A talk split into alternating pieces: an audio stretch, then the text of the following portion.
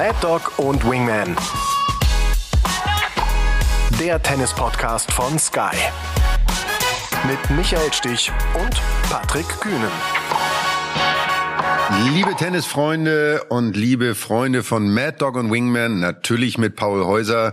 Herzlich willkommen zu unserer fünften Ausgabe in dem Jahr 2023. Und heute haben wir einen ganz besonderen Gast. Und zwar haben wir uns gedacht, wir holen uns die geballte Sportexpertise dazu.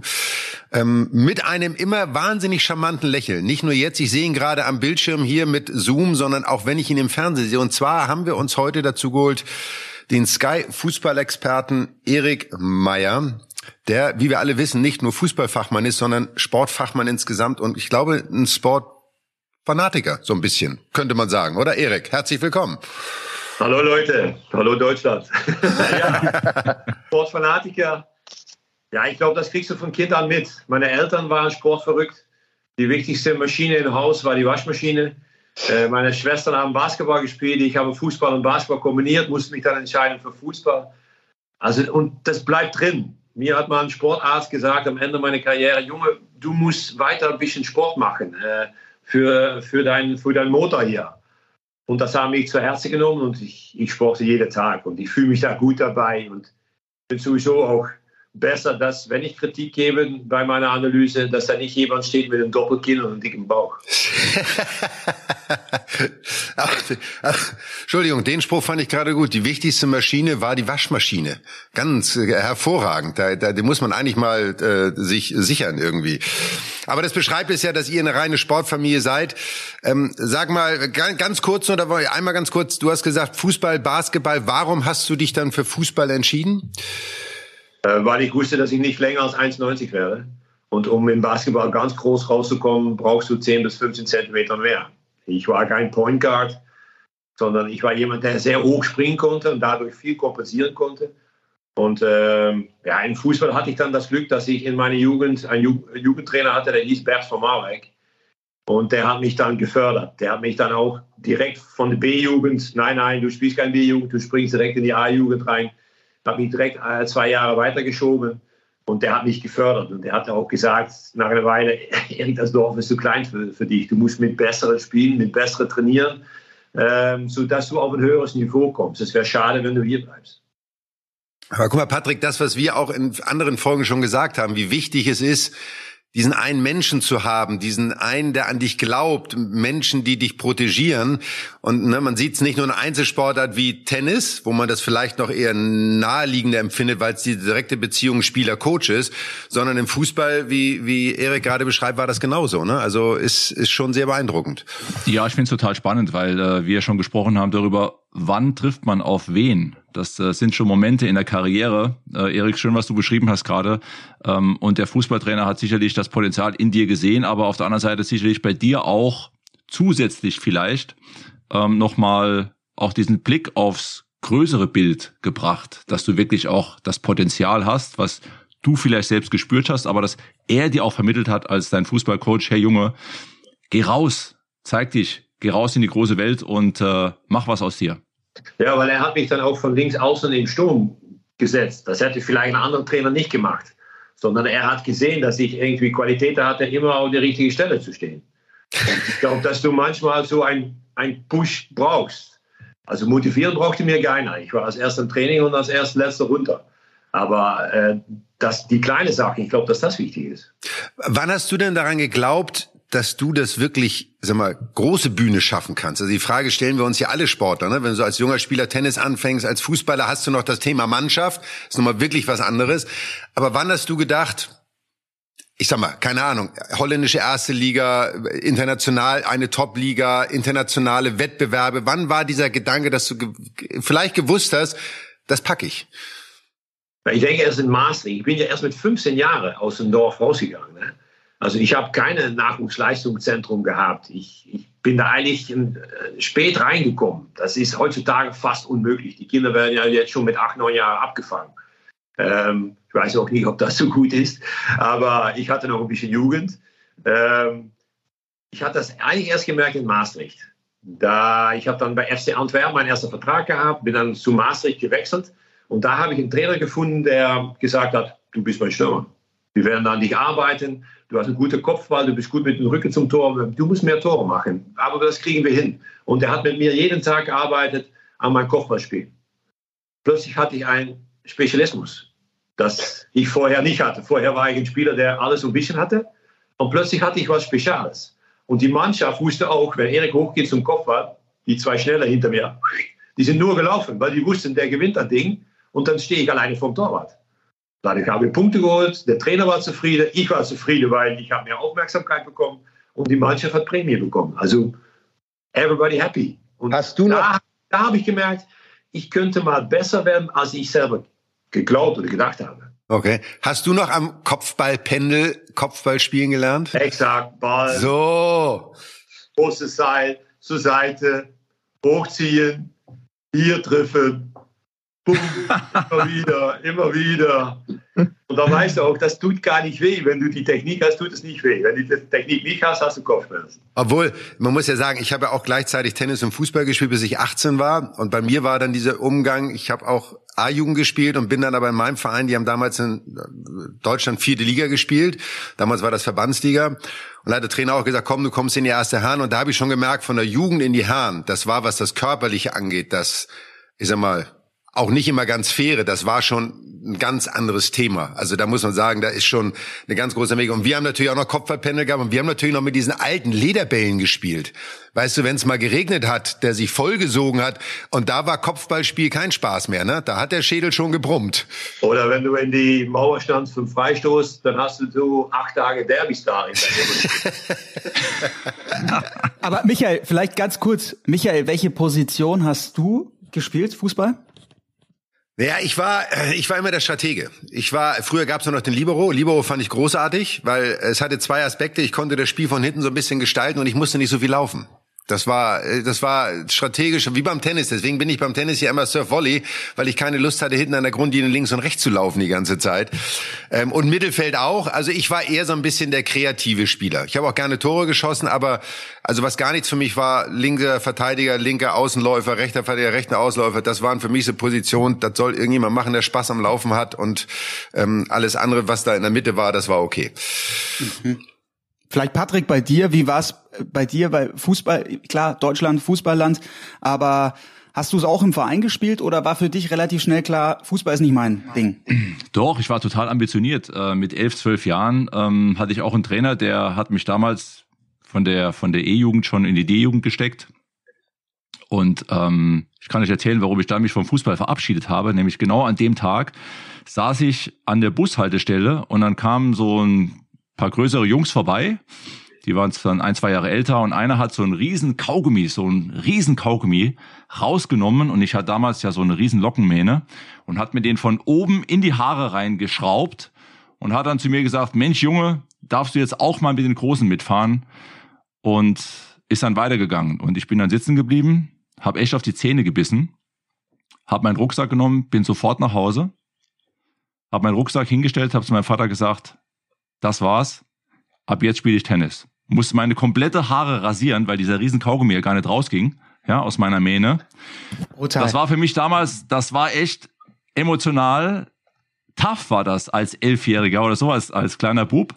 Und das war das letzte Mal, wo ich wirklich an der Bushaltestelle war, bei uns im Tennisverein. Ich habe damals auch, äh, ähnlich wie du, Michael, Libero-Position, ich habe aber die meisten Tore geballert. Also ich hatte schon Bock auf Fußball, aber das Erlebnis, ähm, hat mich wirklich dann 100% zum Tennis geschoben. Ich habe sogar dann Jahre später versucht nochmal rauszufinden, wer der Typ war, wollte mich bedanken, aber äh, nie mehr gefunden.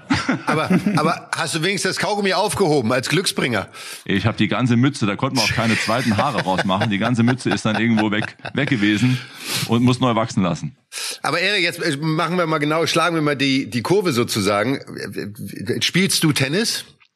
Äh, jetzt nicht, nein, nein, nein. Ich habe es versucht, und ich muss ganz ehrlich äh, zugeben, äh, ich war nicht der Allerbeste. Okay. Ich konnte sehr gut hart äh, rennen. Ich war auch fast immer rechtzeitig beim Ball, aber dann musste er noch übers Netz. Ja. Und ich hatte ein Problem. Ich wusste nicht, ob ich Links- oder Rechtshänder war. Das ist ein Problem, ja.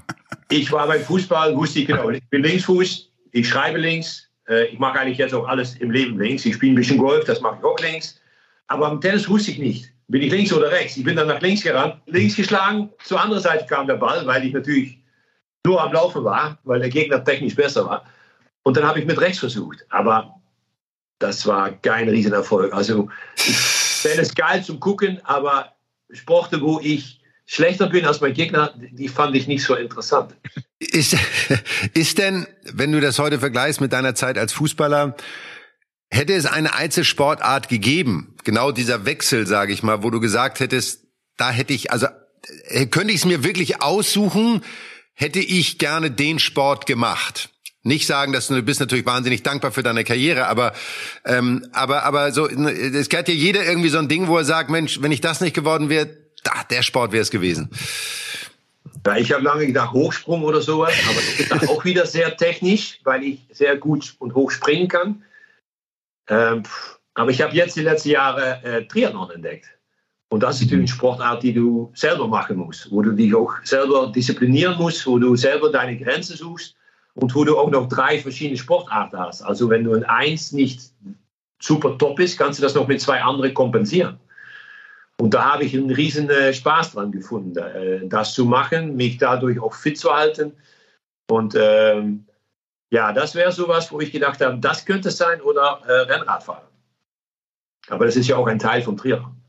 Bei Triathlon, sorry, bei Triathlon musst du ja auch enorm diszipliniert sein. Bist du dann auch so, musst du dann Ernährung und kompletten Trainingsplan, wenn du jetzt, sage ich mal, im Triathlon teilnimmst, muss das ja alles auch stimmen, ne? Ja, dann bin ich auch bekloppt und will das dann auch. Ich habe Schema, ich habe einen Coach, ich habe einen Schwimmcoach, ich habe jemanden, der begleitet beim, beim Laufen. Ähm, bei Sky bin ich 100% Meier, weil ich was mache für 100% oder nicht. Hm. Und ich gehe dann auch volle Pulle dafür. Und deshalb hatte ich auch mir als Ziel gesetzt, wenn ich 50 werde, äh, mache ich äh, irgendwo einen Volltriathlon. Und den habe ich dann in Challenge Rot gemacht. Äh, die allergrößte, den es gibt in Europa. Ja. Ähm, und dann kam Corona, muss ich das verschieben. Also ich hatte statt einer acht Monate Vorbereitung 20 Monate Vorbereitung. Das war schon eine harte Nuss. Ähm, jeden Montag 6.03 Uhr ging der Wecker im Schwimmbad rein, äh, draußen deine Sachen machen. Aber mit Disziplin habe ich kein Problem. Ich glaube, dass ich es gerne habe, dass ich eine Struktur in meiner Woche habe. Mhm. Genau weiß, weil, was ich welchen Tag mache. Und dann kann ich das so gut einteilen und dann fühle ich mich auch gut. Und es ist hier oben auch in Ordnung. Mhm, Sag vielleicht noch mal ganz kurz für die Zuhörer die Distanzen bei der Challenge Rot, damit man sich das vorstellen kann. Was sind das für Distanzen? Also du gehst in den Kanal und schwimmst dann 3,8 Kilometer. Mhm. Kommst du raus in deinen Gummianzug, suchst deine Tasche und springst dann auf dein Fahrrad für 180 Kilometer. Äh, das waren dann 1400 Höhenmeter noch mit dazu weil wir doch da waren. Und dann den Marathon. Hinten raus der Marathon, ja. Und hinten raus, dann wenn du dann schon richtig kaputt bist, dann darfst du noch einen Marathon laufen. Aber es war schon eine geile Nummer. Ich bin richtig abgekackt beim Marathon. Das war auch mein allererster Marathon. Unfassbar. Und wie lange warst du insgesamt unterwegs? Wie bitte? Wie, viel, wie viele Stunden bist du dann unterwegs? Ich habe das alles zusammen gemacht in elf Stunden drei. Wahnsinn. Ich kann das nachvollziehen, Erik, weil äh, ich finde es erstmal spannend, dass du als Mannschaftssportler ja doch auf Sportarten anscheinend mehr reflektierst, die du wirklich für dich machst. Ne? Also, dass du sagst, ich habe für mich diese Disziplin und will das für mich auch machen, finde ich total spannend. Ich habe auch mal, ich wollte das auch, also nicht mit 50, ich wollte auch mal Triathlon machen und habe auch dafür trainiert und Laufen und Fahrradfahren fällt mir nicht so schwer, also jetzt mal losgelöst von Zeiten. Und wir denken ja auch alle, wir können schwimmen. Aber wenn du dann ins Becken gehst, ne, und ich habe versucht, wirklich mal sechs Bahnen Freistilschwimmen zu machen, da habe ich gedacht, ich saufe ab. Weil die Technik einfach nicht da ist, um es effizient zu machen. Und das finde ich hochspannend, weil in unseren Sportarten haben wir irgendwann dieses Technische so verinnerlicht, dass es selbstverständlich ist. Und wir denken, wir können schwimmen und über Wasser halten, aber wenn du hingehst und du musst nach drei Bahnen mit Brust anfangen, da kommst du ja nicht wirklich weit. Ne?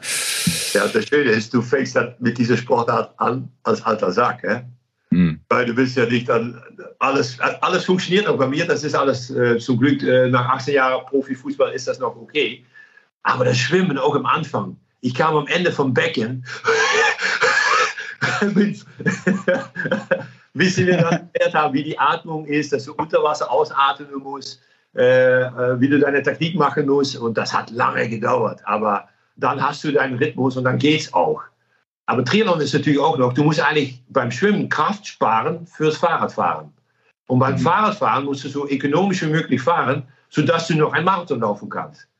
Und zwischendurch musst du dann alles essen, was du kannst, was der Magen drin hält. Und das fand ich spannend. Und da, da, da bin ich volle Pulle für gegangen. Ja. Ja, bist, du jetzt, bist du jetzt zum Beispiel, bereitest du dich jetzt auf ein Triathlon vor? Mhm. Ich bin jetzt wieder dabei. Äh, ich mache am 21. Mai den äh, Halb-Triathlon in Ingolstadt. Ah, wow, okay. Ja, ja. und Wie? dann noch im September äh, in Köln noch ein halber. Ja. Okay. Wie groß bist du? 1,89. So, darf ich dich fragen, was du wiegst? Äh, jetzt äh, 84. So, ja, jetzt bin ich motiviert. Ich gespielt habe, 88, 89. Ehrlich, Wahnsinn. Also ich habe zu meiner aktiven, ich bin 1,93 oder 1,92 groß, ich habe zu meiner aktiven Zeit 79 Kilo gewogen. Was ich jetzt wiege, sage ich nicht. Ähm, aber ähm, du brauchst gar nicht lachen, Paul. Oh, ich habe gerade sechs, ich habe gerade sechs Kilo abgenommen. Also ich bin jetzt schon wieder unter 90, was schon sehr stark ist. Na, er hat das doch gesagt. Ja, ähm, ja, ich musste deinem Lachen ja irgendwie, ich musste da drauf ja eingehen. Du bist viel leichter als ich. Aber ähm, ich finde das wirklich faszinierend, dass du diese Disziplin hast, was ja manchen jungen Athleten die in ihrem Sport sind. Du kennst es mit Sicherheit aus dem Fußball. Wir kennen es aus dem Tennis, wo du manchmal denkst, wo ist dieser Wille, wo ist die Disziplin? Findest du, das hat sich zu eurer Zeit, unsere Zeit war ja immer besser, aber hat sich das auch verändert, wenn du heute junge Spieler beobachtest, die Entwicklung, die sich da, äh, die da vorangeschritten ist? Also ich, ich erkläre es mal anders. Ich glaube, wenn ich diese Einstellung nicht hätte, wäre ich nicht so weit gekommen. Mhm. Weil ich glaube, dass ich, ich war ein guter Fußballspieler, aber nicht exzeptionell. Aber weil ich so einen Charakter hatte und weil ich mehr Trainingseinheiten gemacht habe als ein anderer, bin ich auf das Niveau von Liverpool und HSV und Bayer Leverkusen und Champions League gekommen. Hätte ich das nicht, wäre ich nie im Leben auf das Niveau gekommen. Mhm. Und jetzt sehe ich Jungs, die haben viel mehr Talent, als ich es jemals hatte und die schmeißen es weg. Mhm. Oder die, mhm. die bleiben nicht noch länger auf dem Trainingsplatz, weil das, ich weiß nicht wieso, das, vielleicht müssen sie dann an ihrer sozialen Arbeit, äh, äh, Social Media arbeiten, aber nicht an ihrem Abschluss oder ihrer Technik oder auf dem Tennisplatz nicht nochmal 500 Bälle extra äh, an, an dem Backhand oder, oder, oder nochmal am Surf äh, rumschrauben, um das nochmal besser zu machen. Das ist bei mir drin ich, ich kann es nicht anders. Ich bin meine Eltern sehr froh, dass sie mir das mitgegeben haben. Mhm. Ähm, und ich denke, dass ich dadurch auch so weit gekommen bin. Ja, das ist ja das, was wir auch immer sagen. Ne? Dieser Wille, wir haben es eingangs gesagt, das Glück, jemanden zu treffen, der an einen glaubt, ist das eine. Der eigene Wille, diese eigene Bereitschaft, immer den nächsten Schritt noch mehr zu machen als der Kollege, der nebendran sitzt. Es gibt bestimmt aus deiner Jugendzeit Spieler, die vielleicht sogar talentierter waren als du, aber die es nie geschafft haben, oder? Mein bester Kumpel, der war, der hat ja immer mit mir zusammengespielt. Er hat immer mehr Tore gemacht, mehr Assists, er sah besser aus, hat die schönere Freundinnen, alles drum und dran. Aber er hat es nie geschafft. Ja, leider. Aber er ist noch immer mein bester Kumpel. Er ist jetzt Trainer in Saudi-Arabien. Aber äh, ja, er sagt auch immer, ach Meier, hätte ich doch ein bisschen von deinem Charakter gehabt, dann hätte ich die Spiele auch gemacht. Jetzt muss ich alle die Spiele gucken kommen, wenn du gespielt hast. Ja, aber vielleicht geht es auch darauf, auf diese, auf diese Leidenschaft ja auch zurück für den Sport, den man macht. Ne? Also wirklich diese, dieses, dieses Feuer, das haben wir ja schon oft besprochen, Michael, was in einem brennt. Aber auf den Punkt zu bringen, vielleicht ist es dann doch die Leidenschaft, ne? die Liebe, die man zu dem zu, zu der Sache hat, die man wirklich tut, die man ausübt. Ne? Fußball, Tennis, andere Sportarten, sei es drum. Alle, die, denke ich mal, nach vorne kommen, im Tennis auch an Alcaraz oder, oder Holger Rune auch zum Beispiel, äh, das sind Jungs, die, die strahlen das ja auch aus, ne? dass sie diesen Tennissport so dermaßen lieben und, und ähm, es kommt ja keiner nach vorne ohne... Sport, Liebe, das finde ich sehr wichtig. Ich glaube, dass du Liebe musst haben für deinen Job.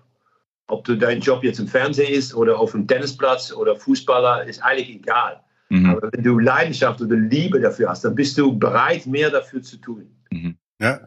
Wer war denn, jetzt machen wir mal den Schwenk zum Tennissport, wer war denn zu unserer Zeit dein Lieblingsspieler? Wir sind ja fast ein Jahrgang. Du bist welcher Jahrgang bist du?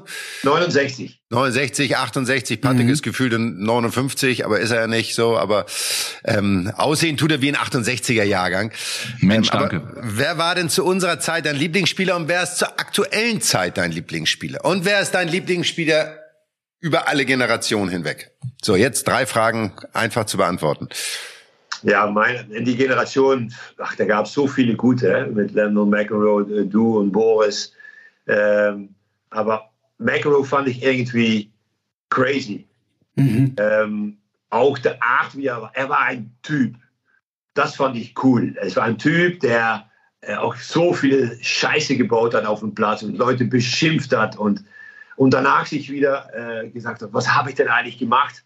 Aber in der Hitze vom Spiel war das, das, ja, ich weiß nicht, irgendwie hat mir, hat mir das gereizt. Ich fand das, ich fand ihn cool. Und zur aktuellen Zeit, ja, und zur aktuellen Zeit, also wer ist jetzt, verfolgst du Tennis jetzt aktuell? Ja, ja, ja. Ja, also den jungen Spanier, Alcaraz finde ich schon interessant, weil ich sowas, ich habe das Gefühl, das ist noch mal schneller geworden, der Tennis. Der, bei manchen äh, Fernsehsituationen, dann ist er außerhalb der Kameraposition. Und dann denkst du, ja, jetzt schafft er es nicht mehr dahin. Ne? Das, das ist unmöglich. Und dann kommt er noch mal, der Speedy González. Aber, aber einfach gut, mit 19 Jahren so gut zu sein, aber vor allen Dingen auch gut hier oben. Ich meine, Michael, das weißt du als Beste. Du stehst da allein auf dem Platz. Du musst das machen. Ich hatte noch öfters noch ein paar Jungs um mich rum. Ah, das finde ich schon klasse. Finde ich schon eine coole Nummer, was der macht.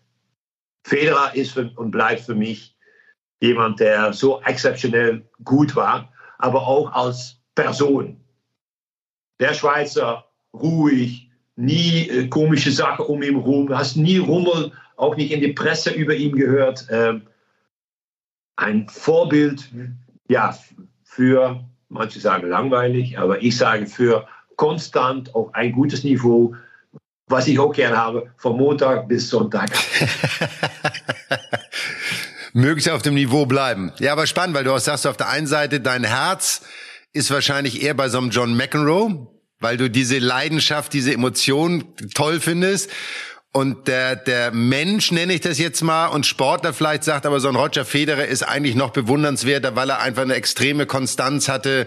So eine lange Zeit und Wahnsinn und auch ja. und mit, wie er sich gibt und mit Werbung und alles. Das, das stimmt einfach. Ist, ja. ja, vielleicht auch, die, vielleicht auch die Art und Weise, wie Roger gespielt hat, ne? weil Roger wirklich Tennis ja auch zelebriert hat, ästhetisch unnachahmlich, ja, und, und eben auch Tennis wirklich taktisch auch gespielt hat mit seinem Slice, mit seiner äh, Spielintelligenz. Ähm, das ist also schon immer beeindruckend gewesen. Ne? Aber ganz kurz noch zu McEnroe, weil du warst ja auch schon, kann man glaube ich sagen, Erik, ein Heißsporn. Jemand, der, der auch sicherlich da gut relaten kann mit diesen Ausrastern, die McEnroe hatte. Und ähm, du hast doch auch mal. Mit Recht und Unrecht, ja. Genau, ich, ich kann mich auch erinnern, äh, erklär vielleicht nochmal, du hast einmal eine rote Karte bekommen, das äh, legendäres Interview, sagst du, ja, ich habe den Schiedsrichter einen Mixer mit W genannt. Erinnerst du dich noch? Da, da war was. Ja, ich war Spieler vom HSV und wir haben auswärts gespielt in Dortmund. Und wir führen 1 zu 0 und das passiert nicht so oft in der 80. Minute in Dortmund. Ähm, und ich mache eine Grätsche an die Außenlinie ich treffe den Spieler, ich treffe den Spieler nicht, das sage ich bis jetzt noch immer. Und Schiedsrichter kommt auf mich zu und gibt mir einen Freistoß, geben mir. Und ich sage, ich sage kein Freistoß, ich treffe ihn ja gar nicht. Wir kommen gerade dadurch unter, unter Druck, weil du den Freistoß pfeifst. Halt deine, halt deine Fressen, hat er da gesagt. Ja? Ähm, okay. es ist ein, ist ein Freistoß. Ich sage dann, hau ab, du Wichser. ja, und dann habe ich mich umgedreht und da stand schon jemand. Ah! rote Karte. ähm, ja, da musste ich raus. Und dann äh, muss ich im Interview natürlich erklären, dass ich ihm äh, Mixer mhm. genannt hatte, weil ich das im Fernsehen natürlich nicht sagen wollte. Ich mhm. weiß, wie die Folge heißen wird, Paul. der, der Mixer. Hau ab, du Mixer. Aber ich bin allerdings direkt nach dem Spiel in die Kabine beim Schiedsrichter reingegangen. Ich habe gesagt, hör mal, im Hitze vom Spiel ist mir das rausgerutscht. Ich mache nicht aus, welche Strafe mhm. ich bekomme. Ich mhm. weiß, dass ich äh, ein paar Spiele Sperre bekomme. Ich habe ihm die Hand gereicht. Er hat sie genommen. Ich sage, ist es okay? Es ist okay. Ja, das, das war für mich okay. Da musste ich, glaube ich, 10.000 Euro zahlen. Wow, okay. Sperre. Aber gut, äh, es ist passiert. Aber das muss ich sagen, das finde ich äh, großartig, dass du das hinten ran noch fügst, weil das ist etwas, ich war auch ein Heißsporn auf dem Platz und ich konnte mich auch mit dem Schiedsrichter anlegen, aber ich konnte immer nach dem Spiel zum Schiedsrichter gehen und auch mich dafür entschuldigen, wenn ich eine gewisse Linie überschritten habe. Das war für mich, hatte was mit Respekt zu tun. Ähm, und das ist auch etwas, das man den jungen Leuten auch im Sport wieder mal beibringen muss. Ich sehe das ja nur, wenn man Fußball guckt, dieses ewige Diskutiere und Lamentiere und Gemache und Getue es nimmt so viel Freude am Spiel irgendwo. Manchmal, ich habe gestern Medvedev ein bisschen gesehen, Indian Wells, dann diskutiert er mit dem Schiedsrichter darum über, ich habe gar keine Ahnung über was, wo das Mensch spiel doch einfach nur Tennis, weißt du, hör doch auf zu diskutieren. Äh, oder mach's wenigstens so interessant, dass man Spaß daran als Zuschauer, weißt du, dass du sagst, komm, da fliegen jetzt gleich die Fetzen irgendwie so. Mhm. Aber es spricht auch für dich als Sportsmann und auch als, als Person, dass du dann auch wirklich nach so einem Vorfall hingehst und sagst, komm, Schiri, sorry, ich weiß, war nicht in Ordnung, aber in dem Moment war es halt einfach so. Muss ich, muss ich sagen. Chapeau. Michael, über Medvedev müssen wir später auch noch reden, aber vielleicht noch mal ganz kurz der Blick zu unserem Nachbarland, Niederlande. Tennis, was für ein Stellenwert? Es ist wahrscheinlich ähnlich wie bei uns, dass sehr, sehr viel Fußball dominiert. Aber jetzt habt ihr, finde ich, eine ganz spannende, gute, ausgeglichene Generation. Wir haben manchmal ein bisschen Probleme mit der Aussprache, vielleicht kannst du uns da auch helfen. Aber hat damals vielleicht ein Richard Krajcek mit seinem Wimbledon-Sieg 96 so einen kleinen Boom auch in den Niederlande ausgelöst? Ja, 100% sicher. Ich denke, dass es weniger Tennisplätze gab in Deutschland, äh, bis, äh, bis Boris und Michael äh, und Steffi weltberühmt geworden sind, weil sie Siege eingefahren sind. Das, das motiviert die Jugend, das motiviert Leute, um, um Tennis zu spielen. Und so ist es bei uns natürlich auch. Richard Krajcek war für uns äh, eminent wichtig, dass er den Wimbledon-Sieg sich da geholt hat und auch die Art und Weise, wie er vorher und nachher gespielt hat. Und repräsentiert ja noch immer unser, unser Tennissport mit das äh, ABN AMRO-Turnier. Ähm, da ist er Direktor und ich meine, das macht er fantastisch und sehr gut. Und auch er, er, er kümmert sich auch um, um die Jugend bei uns. Und äh, äh, Pedal wird ja überall, verschwinden ja mittlerweile eine Anzahl an Tennisplätzen und Pedal kommt dafür zurück. Mhm. Trotzdem ist es ein, ein Schläger und Gegner, also kommt in die Nähe. Ähm, aber Krajcek war schon sehr wichtig äh, für die Entwicklung von holländischen Tennis, auch für die jungen Jungs jetzt. Ja, und auch die ganze Generation. Das war wie ein bisschen bei uns auch. Ich meine, Boris, Patrick, Erik und Charlie waren bei den Herren so die ersten mal, vier Musketiere, die durch den Davis Cup Sieg dann auch dieses Interesse geweckt haben. Davor gab es Michael Westphal, so ein bisschen als der erste, auch so Sunny Boy so ein bisschen. Aber wir haben dann ja auch eine Generation gehabt, wie die Holländer auch, dann mit Jan Sievering, mit, äh, mit Paul Harhuis, mit Jaco Elting, mit Mark Kövermanns da waren ja wirklich dann auch plötzlich fünf, sechs Spieler, die alle unter den Top 100 waren. Genau, ja. Und dieser, dieser Anreiz, ich will noch besser sein als der. Ich will mich an dem messen, so. Mit Elding und Harris eines der weltbesten Doppel über Jahre hinweg, muss man auch sagen. Wobei, ich hatte letzten Vortrag, da waren auch ein paar holländische Kunden dabei. Äh, ich musste Ihnen natürlich sagen, dass wir damals äh, Holland in Utrecht, 95 war das, glaube ich, mal schön nach Hause geschickt haben. Ne? Da haben wir euch mal richtig schön abserviert, sozusagen. Kann nichts kann nix von, von erinnern. Nee, nee, nee, nee. Ich, ich könnte die Ergebnisse noch mal schnell raussuchen, wenn du möchtest. Also ein bisschen wehtun muss das hier schon, weißt du? Das ist ja. Aber ich glaube, Paul hat eine neue Frage. ja, erklär uns mal. Botik van de Sandsgroep. Was ist, ich, ich, ich habe immer das Gefühl, das ist noch Schweizer, steckt da auch noch. Botik geht, ja? Ja, Botik geht. Ich denke an Botox, aber dann Botik. Ja, genau. Van de Zandschulp. Aber das, das ist nicht in der ja. deutschen Sprache vorhanden, Schulp. Doch, Schulp. Schulp. Ja. Van der Sandschulp. Michael hat's drauf. Ja, das ist wie mein Nach das ist, Entschuldigung, das ist wie mein Nachname. Stich, wenn du in Amerika bist, die Engländer und Amerikaner können ja kein CH sprechen, sondern war es ja immer Stitch. Stitch, ja. So, und äh, dann wurde es ja irgendwann auch sogar so geschrieben mit S-T-I-T-C-H, weil sie dann immer das T davor gesetzt haben. Ich habe irgendwann aufgegeben und gesagt, komm, nennt mich wie ihr wollt, ist auch völlig egal. Solange du gewinnst, ist das ja wurscht, ne? So. Michael Stitch. In Deutschland bin ich Erich Meyer, hier bin ich Erik Meyer. Also die kleinen Unterschiede mache ich. Du, ich war sogar zweimal auf der ADP-Rangliste, als ich angefangen habe. Bei kühnen Umlaut gibt's ja im amerikanischen auch nicht. Einmal mit UE und einmal mit UH. Kuhnen. Ja, meine ersten Jahre auf der EDP-Tour war ich zweimal drauf. Das waren ja so die Anfang so 80er, ne? 83, 82, 83. Und dann äh, muss ich da mal anrufen und sagen, also zwei Namen, eine Person, lassen das zusammenlegen. Aber schön wäre es gewesen, wenn du einmal Nummer 20 gewesen wärst und einmal Nummer 60.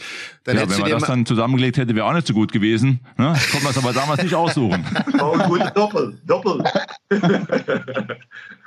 Kuhne und Kühne. Genau, aber hier Botik, der hat bei uns in München ja vergangenes Jahr Finale gespielt. Mhm. Toller Spieler. Und ähm, bin gespannt, ob er dieses Jahr wieder kommt, aber tolles Potenzial. Und Tennis ist ja in Holland immer noch ähm, ein Riesensport. Also ja. jetzt mit, mit Kriegsbo habt ihr auch einen wirklich sehr, sehr guten, sehr offensiven Spieler auch. Also da geht ja immer noch was. Ne? Ja, ja. Und, und das Schöne ist auch wieder jetzt, da hast du wieder zwei, die alle bei, beide zwischen 30 und 40 jetzt auf der Weltrangliste stehen. Genau. Äh, die, die pushen sich auch und das Niveau geht dann höher und höher. Und das ist gut. Und da kommen wieder Jüngere, die sagen, oh, wir wollen auch so sein. Guck mal, das ist möglich. Noch immer ist es möglich, an die Weltspitze zu kommen, wenn du aus den Niederlanden kommst. Absolut. Ja. Egal von wo du kommst, ne? Klar. Ja. Zeigt sich, äh, kleiner, kleiner Querverweis, jetzt gerade bei den Biathlon Junioren Weltmeisterschaften ist ein Neuseeländer Weltmeister geworden. Ja. Ja. Also es zeigt, dass am Ende auch da wieder Leidenschaft, Engagement, Wille, egal woher du kommst, wenn du mhm. willst, kannst du etwas bewegen und kannst etwas erreichen, weil Neuseeland ist ja nun nicht unbedingt als Biathlon-Nation mhm. bekannt, so. Aber ja, ja, er muss alles alleine machen. So, aber ist teuer. Wahrscheinlich trainiert auch mal in Europa, aber trotzdem auch das, ne? Da weggehen und dann woanders leben. Deswegen äh, unterstützt das total. Man muss einfach an sich glauben. Man muss einfach den Willen haben, sich durchzubeißen. Wie viele junge Talente sind nicht in deiner Zeit nach Amerika rübergegangen? Äh, Monate, Jahre da, äh, Tennis, Tennis, Tennis, Tennis. Äh? Wie heißt der, Bolteri? Bolteri, ja, Nick, ja. ja. Ja, ja. Das ist ja unglaublich, um das zu machen, um das dafür, ja, alles zur Seite zu schieben. Deine Familie, deine Freunde, alles ja, dann hast du ein Ziel. Ja, Tommy Haas ist das beste Beispiel, mit zwölf Jahren zu Bollettieri gegangen, mit dem einzigen Ziel, ich will Tennisprofi werden und der Weg hat bei ihm funktioniert. Bei ganz vielen funktioniert er nicht, aber ne, es ist ja entscheidend, wer, wer es wirklich schafft am Ende. Jeder Jahrgang kommt vielleicht eine, der mhm. es dann mal schafft und von ja. noch ein halber, der dann vielleicht mal 15 Jahre Profifußball spielt. Mhm. Pedal, weil du es angesprochen hast. Es entsteht ein ziemlicher Hype. Es werden einige neue Plätze gebaut, auch auf die, auf die Anlagen kommen immer mehr Pedal Courts. Wie hat's dich schon infiziert? Weil ich weiß, bei Sky ist es schon eine Runde mit Michael Leopold, Didi Hamann, Timo Schmidtchen, Benny Götsch, Hannes Hermann, die spielen relativ viel. Da ist er. Da, da segelt er rein mit dem Pedalschläger. In der rechten Hand, habe ich gesehen. Ja, ich muss ihn da nehmen. Aber es ist links. Ah, ich finde es ich find's lustig. Ich finde es cool, das zu machen. Du kannst es mit, äh, mit, mit jemandem zusammen machen oder mit vier Mann. Ähm, du musst auch nachdenken. Äh, mittlerweile kapiere ich es auch, wie es ist, mit die Glasscheibe zu spielen. Und äh, ja, ist schon, in, schon interessant, das, das, äh, das zu machen. Und du, du, du spürst, dass da jetzt ein, ja, vom Tennis ein etwas andere Sportart entsteht, aber die noch immer als Basis hat, das, was du auf dem Tennisplatz äh, machst. Und das ist cool. Und es geht dann doch am Ende wieder um Sieg oder Verlust oder um eine Tasse Kaffee oder eine Cola, das du bezahlen musst. Und das ist ja. doch der Reiz, oder? Ja, vor allem du spielst ja auch zu viert, ne? Da hast du schon eine ganz gute Gaudi, ne? Ja, genau. Sitzt zusammen, du quatschst noch ein bisschen über den Punkt, was, was, ja, was eigentlich scheißegal war. Aber trotzdem ist es lustig. Ja, und dazu auch sagen, der Deutsche Tennisbund hat jetzt ja auch, ist eine Kooperation eingegangen mit, mit Pedalbox, so heißt die Firma, die als Berater dort fungieren. Mit denen arbeite ich auch so ein bisschen zusammen, weil wir das Thema in Deutschland auch ein bisschen voranbringen wollen. Weil es einfach auch einfacher zu erlernen ist. Tennis ist ja schon durch das große Feld und ne, die, die Geschwindigkeit, es ist schon noch mal etwas komplexer und Padel, Pedal, wie immer man es am Ende nennen will, ähm, ist da schon für jedermann auch leichter zugänglich, wie Patrick auch sagt, weil es auch gerade zu viert gespielt wird. Also ich finde es auch äh, echt eine witzige Sportart. Ich war bei der äh, WM nicht in, äh, im Asien, sondern ich war in Argentinien.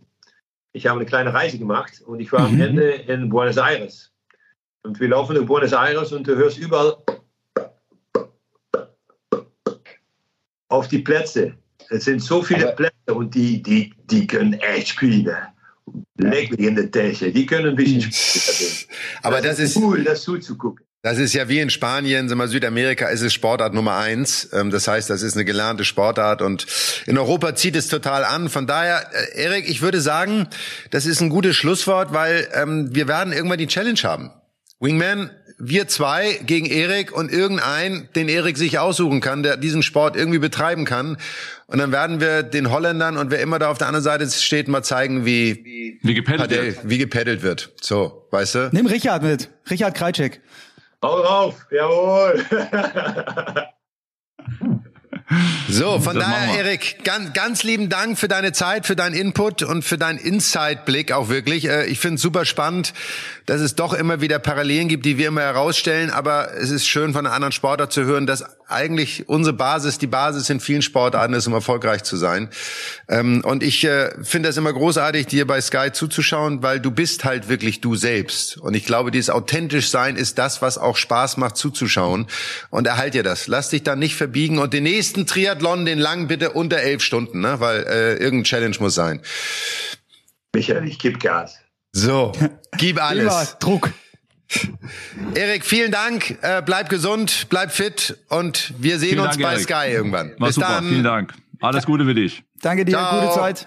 Ciao. Ciao, mach's gut. Jo, und wir müssen natürlich noch über Indian Wells reden. Wir machen hier einfach weiter. Und du hast Medvedev angesprochen, Michael. Das war ziemlich, ich würde sagen, das war ziemlich witzig, weil ich habe mir ein paar Zitate natürlich da nochmal genauer angeschaut. Und das ist eigentlich für uns eine Steilvorlage. Er sagt, ich, ich lese es vor auf Englisch, I'm gonna pee as slow as this court. The court is so slow, I go slow. Also ich werde mir extra viel Zeit jetzt auch auf der Toilette lassen, weil es alles so, so langsam ist. Mohamed Layani, der Schiedsrichter, sagt, hey, du musst professionell sein, du musst es akzeptieren. Dann sagt er, nee, das kann ich nicht akzeptieren. Hier steht drauf, das ist ein Hardcore. Steht hier drauf, aber das stimmt nicht. Das ist fake. Das ist kein Hardcore. Könnt ihr ihn so ein bisschen fühlen? Könnt ihr äh, das nachvollziehen? Weil es sieht schon wirklich sehr, sehr langsam aus. Und es ist ja auch nachgewiesen der langsamste Hardcore unter den Tausendern. Also ja, ich, also ein bisschen nachvollziehen kann ich natürlich schon. Ich habe äh, selbst, vielleicht kann ich ein, ein Erlebnis von mir heranziehen, was, was vielleicht so ein bisschen in, in die Schiene reinpasst. Ich hatte damals, 92 war das, in Melbourne ähm, zwei, die ersten zwei Runden gewonnen auf den Außenplätzen und bin dann in der dritten Runde gegen John McEnroe gekommen. Und das Match hat dann am Center Court in der Rod Laver Arena stattgefunden. Und damals, Betonung auf damals, war, wurden die großen Plätze neu gemacht, also praktisch neu bestrichen und hatten eine intensivere Körnung.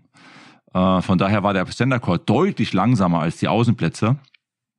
Und ich habe da wirklich Probleme gehabt, meinen Rhythmus zu finden. Das war nicht der Grund, warum ich dann verloren habe, aber äh, das war damals ein Unterschied, ähm, der mir zu schaffen gemacht hat, weil ich auch vor diesem Match nur 30 Minuten Gelegenheit hatte, mich auf dem Center Court einzuschlagen.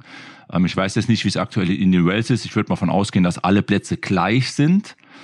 Ähm, und unterm Strich muss man trotzdem sagen, dass auch das für alle dann gleich ist und ist auch die Herausforderung. Man muss dann ja einen Weg finden, damit zurechtzukommen im Endeffekt. Ne?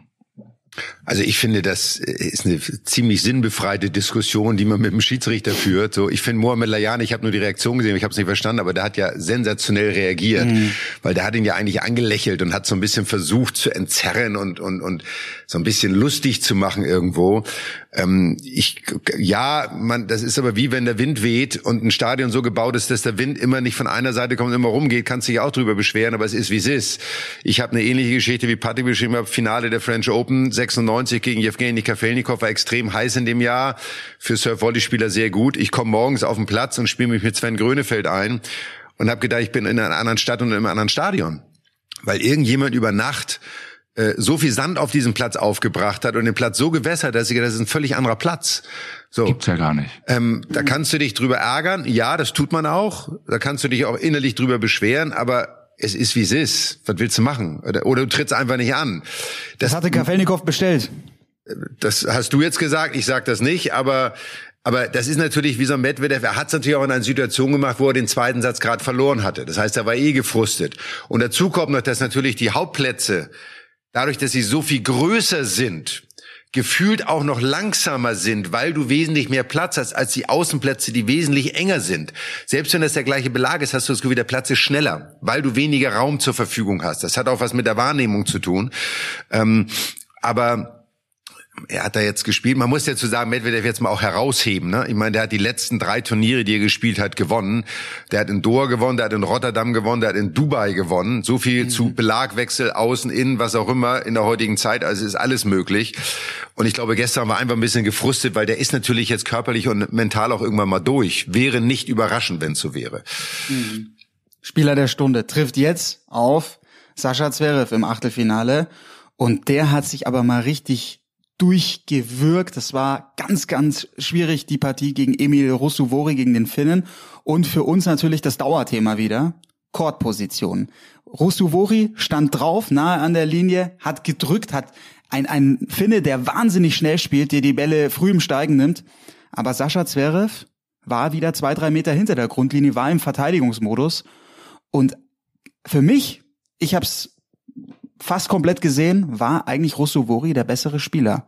Trotzdem hat Zverev irgendwie einen Weg gefunden, das Match noch zu ziehen. Ist diese, ja, am Ende das Ergebnis das Wichtigste im Moment? Oder sagt ihr, hm, ja, er muss schauen. Er hatte immer wieder mal ein paar Ansätze, wo er Surf and Volley eingestreut hat, aber für mich war es wieder viel zu selten, weil man sieht ja diese Möglichkeiten, aber er verpasst dann auch die Gelegenheiten, den guten Grundschlägen nachzugehen. Was, was überwiegt? Er sucht immer noch die, die Court-Position oder ist im Moment einfach das Ergebnis erstmal das Wichtigste? Also ich würde sagen, das Ergebnis zählt am Ende des Tages. Ähm, ich habe auch in Dubai ihn gesehen beim Turnier auch da gegen Rublev zum Beispiel. Und sag mal so, die letzten Wochen, wenn ich mal die letzten Wochen jetzt seit unserem letzten Podcast zusammenfasse, ist für mich trotzdem eine Tendenz nach oben, eine Verbesserung klar erkennbar. Er spielt deutlich gefestigter als jetzt, sagen wir, zu Beginn seines Comebacks. Da hat sich wirklich einiges getan, kommt so langsam das Selbstvertrauen auch zurück und es ist halt eben auch ein Prozess. Das geht nicht von heute auf morgen. Ich finde es wichtig, dass er die Matches, in denen er nicht sein bestes Tennis spielt, gewinnt. Das hat er jetzt gestern geschafft. Er hat auch im dritten Satz hier und da auch mal Surfen Volley gespielt. Das waren so einige Momente, ähm, die ihm geholfen haben, äh, klar in Führung zu kommen im dritten. Ist er wieder ein bisschen zurückgefallen, sein altes Muster. Am Ende war es ein Sieg, der über einen Kampf ging wo er sich wirklich durchgeboxt hat, durchgekämpft hat. Und ja, am Ende des Tages zählt dieser Sieg. Ich glaube, es ist ein wichtiger Sieg, kann auch noch wichtiger werden, muss man uns anschauen. Er spielt jetzt gegen Medvedev. Und wenn er das Match gegen Rosovuri nicht gewonnen hätte, wäre er nicht in der Position, jetzt gegen Medvedev antreten zu können. Und der ist eben, Michael, wir haben es eben besprochen, durch die drei Turniersiege jetzt auch schon lange unterwegs. Also jedes Match ist ja dann auch ein neues Match. Und äh, jetzt gegen Medvedev zu spielen, mal schauen. Auch da würde ich sagen, ist sicherlich was drin.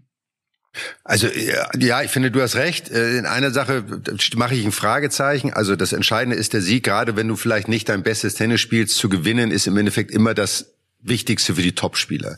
Es ist aber die Frage, welche Schlüsse ziehst du aus so einem Match? Und die Gefahr bei Alexander immer nur von außen betrachtet ist halt, dass man, dass er vielleicht selber sagt, na, aber ich habe ja gewonnen und ich bin ja auf dem richtigen Weg und nicht vielleicht sagt, ich habe gewonnen, obwohl ich nicht gut gespielt habe oder nicht mein bestes Tennis gespielt habe. Ich glaube, das nächste Match ist für ihn eigentlich viel richtungsweisender, weil er muss sein Level anheben, um gegen einen Daniel Medvedev überhaupt bestehen zu können, wie gegen einen Andrei Rublev in Dubai. So. Und das wird ihn eigentlich dazu zwingen oder sollte ihn dazu zwingen, dass er aggressiver spielt und sagt, ich will hier gewinnen und nicht, ich will möglichst lange im Match bleiben, mal gucken, was passiert. So. Aber das werden wir sehen. Es ist, glaube ich, das wesentlich wichtigere Match. Klar, also ich glaube mal, wenn man jetzt so ein Match analysieren würde, dann könnte man schon jetzt auch die Momente im dritten Satz, er hat den zweiten glatt verloren und dann im dritten ist er wirklich mal nach vorne gegangen, Surfen Volley ja. auch gespielt. Schöne Daran, Volleys. Genau, aber das auch mal hervorarbeiten und das mal rausarbeiten, sagen, Junge, das hat dir doch geholfen, so klar nach dem verlorenen zweiten Satz nach vorne zu kommen und diese Elemente weiterzumachen. Also ich finde, es geht aufwärts mit ihm und äh, ich finde, der Trend, ähm, der passt. Natürlich hat er noch deutlich mehr Potenzial und kann besser spielen, aber das sieht schon deutlich besser aus als in den letzten Wochen.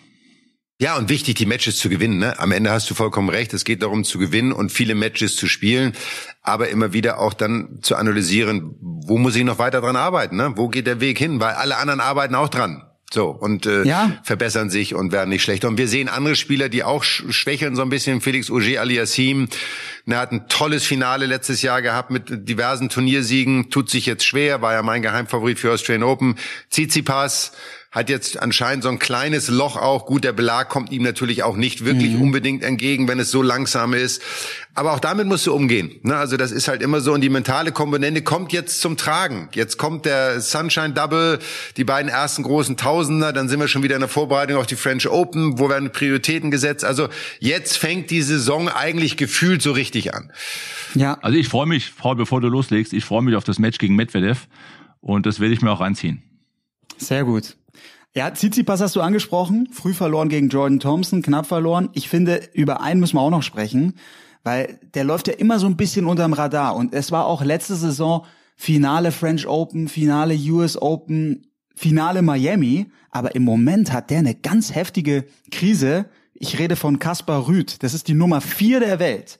Und er verliert gestern gegen Christian Garin, aktuell Nummer 97, aber ich finde eigentlich ein, ein super Spieler, der ja auch schon in München gezeigt hat, wie gut er drauf ist, gewonnen hat. Aber das Match war für mich ein Match Rüd nur im Verteidigungsmodus und Garin ist ständig auch ans Netz gegangen. Es war erschreckend eigentlich zu sehen, wie hilflos Rüd gegen den Chilenen, gegen, gegen Garin gewirkt hat. Also da bin ich echt gespannt, ob der die Kurve kriegt. Wie, wie seht ihr Kaspar Rüd? Also das haben wir ja schon letztes Jahr gesagt, dass ein Kaspar Rüd bei den US Open die Nummer eins gespielt hat, verdient, weil er hat eine tolle Saison gespielt, aber rein vom spielerischen Potenzial her ist er für mich keine Nummer eins. Wenn die Rangliste es hergibt, dann ist er das natürlich so. Aber er ist ein Spieler, dessen Spiel man wahnsinnig gut lesen kann. Das Spiel kannst du unglaublich gut analysieren, weil es halt keine keine Ausreißer nach oben hat. Es ist unfassbar solide. Er muss wahnsinnig fit sein. Er muss nicht nur körperlich wahnsinnig fit sein, er muss mental wahnsinnig fit sein. Und diese herausragende Saison letztes Jahr macht mit ihm natürlich auch was. Das heißt, dieses auf dem Niveau zu bleiben, ist eine irre Herausforderung. So, das fällt einem Spieler wie sag mal, wie am Taylor Fritz, sage ich mal, ein bisschen einfacher, weil der hat noch ein, zwei Schläge, mit denen er einfach immer leichte Punkte gewinnen kann. Der hat eine Vorhand, mhm. die er als Schuss machen kann, der hat einen super Aufschlag. So ein Kaspar Rüth gefühlt muss sich jeden Punkt immer wieder neu erarbeiten. Und wenn du da nicht 100 Prozent in allen Bereichen fit bist, und das merkt er jetzt, und die anderen Spieler wissen gegen ihn, der schießt mich nicht vom Platz, das kann ein Kaspar Rüth nicht. Also kann ich mitspielen und wenn ich selber aggressiv bin, habe ich meine Chance. Und das scheint ihm gerade zu passieren. Trotz allem wenn er vielleicht mal eine kleine Pause irgendwann einlegt und sich auch wieder emotional sammelt und auch wieder diese Freude empfindet, ist er immer einer, der, der vorne mitspielen kann. Vielleicht noch zum Schluss letztes Thema, weil viel immer diskutiert wird. Wir hören es ständig. Es ist Tennis Paradise. Für viele Spieler ist da in der Wüste Kaliforniens, Indian Wells, ist das so ein heiliger Ort. Rekordzuschauerzahlen jetzt auch wieder. Wie empfindet ihr auch dieses Gerede und diese Schwärmerei? Wird ja jedes Jahr auch immer wieder gewählt als beliebtestes Turnier unter den Tausendern. Aber dieses Gerede vom fünften Slam, ist das für euch übertrieben?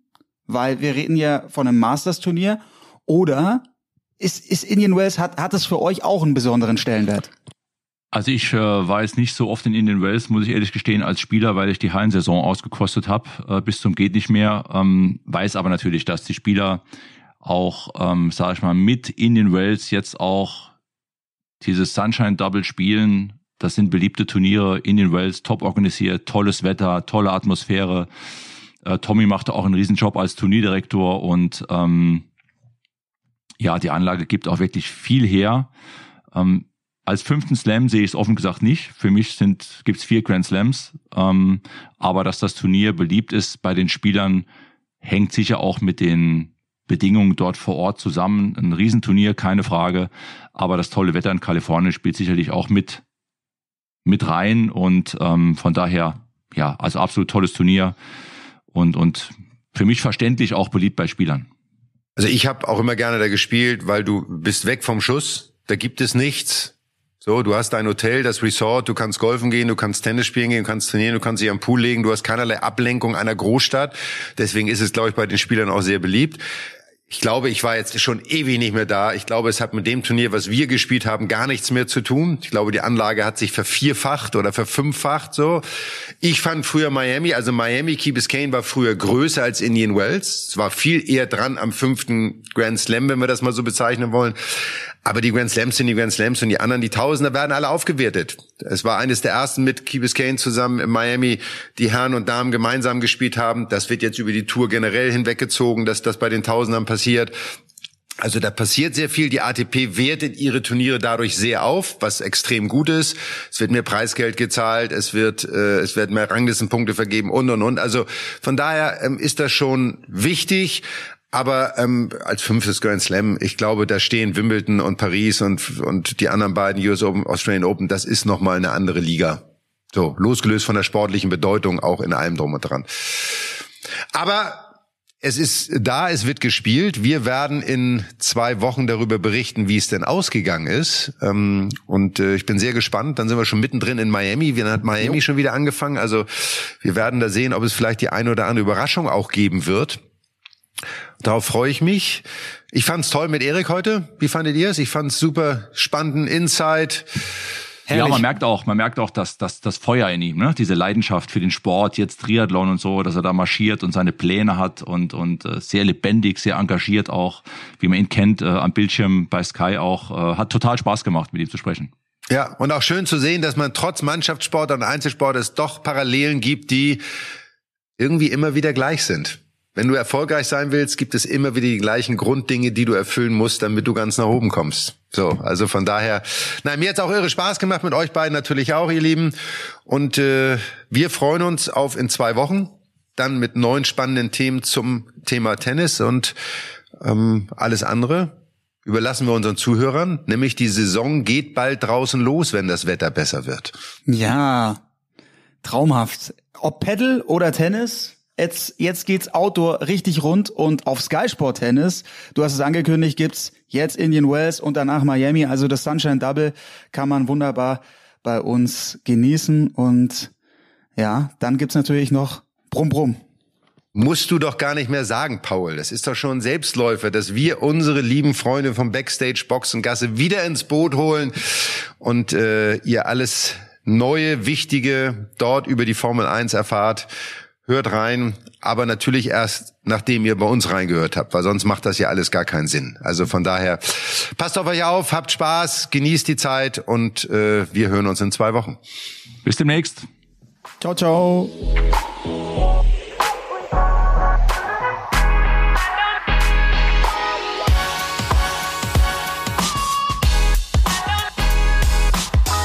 Mad Dog und Wingman ist eine Produktion der Podcast-Bande im Auftrag von Sky. Neue Folgen gibt's alle 14 Tage, immer mittwochs, überall, wo es Podcasts gibt.